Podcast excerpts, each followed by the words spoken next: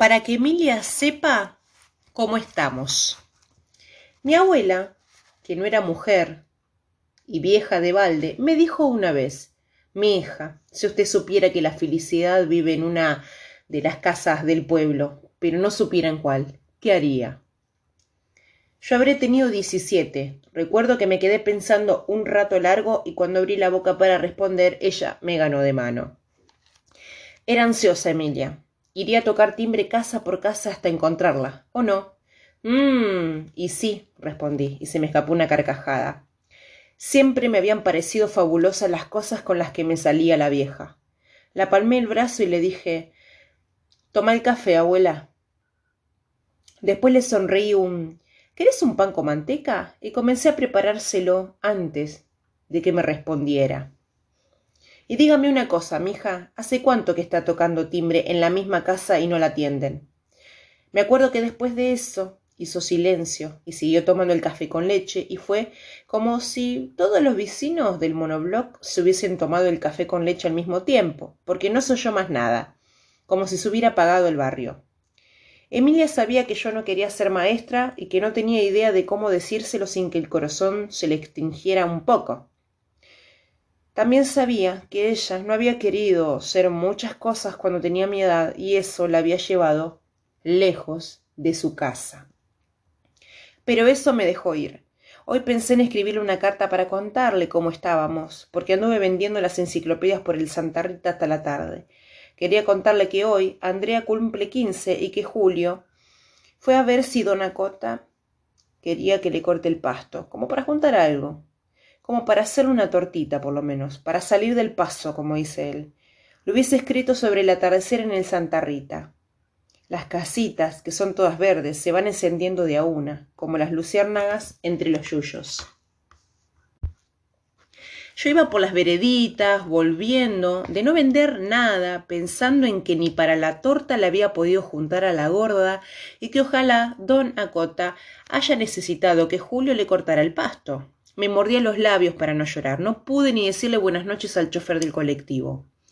Le puse las monedas en la mano y fui a sentarme en el último asiento, apretando el boleto con la misma rabia que sentí cuando el padre de dos nenas, que me habían abierto la puerta, me dijo que me compraba un librito si le chupaba la pija. Su madre estaba ahí y no dijo nada, pero me miró con los ojos, me pidió que me escape.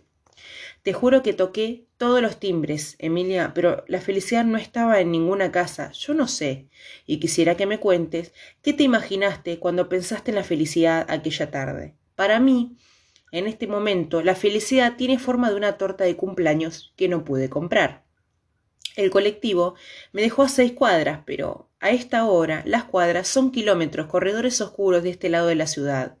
Lo único que quiero es llegar a casa, prepararme un mate y ponerme el vestido más lindo que tengo, para que la nena no se olvide que hoy es su cumpleaños, aunque no haya torta. Entré y vi a Julio sentado en el sillón con Andrea y Lucas, esperándome a mí, que no sabía poner mis manos, que no traía nada. No sabía dónde poner mis manos, que no traía nada. Los nenes hicieron la cena, me dijo él, mientras tus nietos me besaban. Andrea la abracé un poco más. Cuando ellos se fueron para la cocina, con Julio nos miramos. Él también tenía ganas de llorar. No estaba Dona Cota, me dijo como pudo, y volvió a mirar la tele. Me maquillé y me puse un vestido, que era de mamá, y lo mandé a Julio a peinarse, y prendí velas y lucecitas de Navidad. A los chicos les encantó y enseguida nos acordamos de la Navidad que te quedaste encerrada en el baño de atrás como una hora y nadie se animaba a ir a golpear la puerta. Porque pensamos que te había caído mal el Viteltoné. Nos cagamos de risa, Emilia. Tu nieta es una guacha. Se puso a imitarte cuando saliste recaliente, ¿te acordás? Nos empezaste a echar a todos y el Agustín, que estaba remamado, te abrazaba y te pedía perdón. Julio se quedó sin aire de tanto reírse.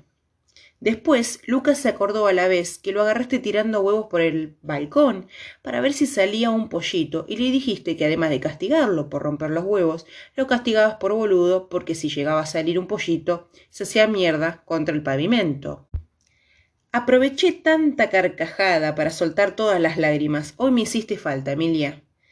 Cuando nos terminamos los fideos al pesto que hicieron los chicos, brindamos por Andrea y también brindamos por vos. Después pedí perdón porque ni para la torta había conseguido. Entonces Andrea apagó las luces y salió corriendo para la cocina. Casi me infarto de la risa, Emilia. Volvió cantando el feliz cumpleaños sosteniendo un racimo de banana y encima de las bananas había clavado una velita. Los varones cantaron con ella, pero yo no pude. Me levanté y la llené de besos y lágrimas y la abracé fuerte, muy fuerte, la abracé por las dos. Ella pidió tres deseos, apagó la vela y nos dio una banana a cada uno. Te juro que ninguna torta podía ser tan rica que esa banana, Emilia. La puta, que hoy me hiciste falta, che. Hoy me hubiese encantado hacerte un café con leche. Hoy me hubiese gustado contarte que por fin encontré la casa donde vive la felicidad y que no tengo que tocar el timbre para que me abra la puerta.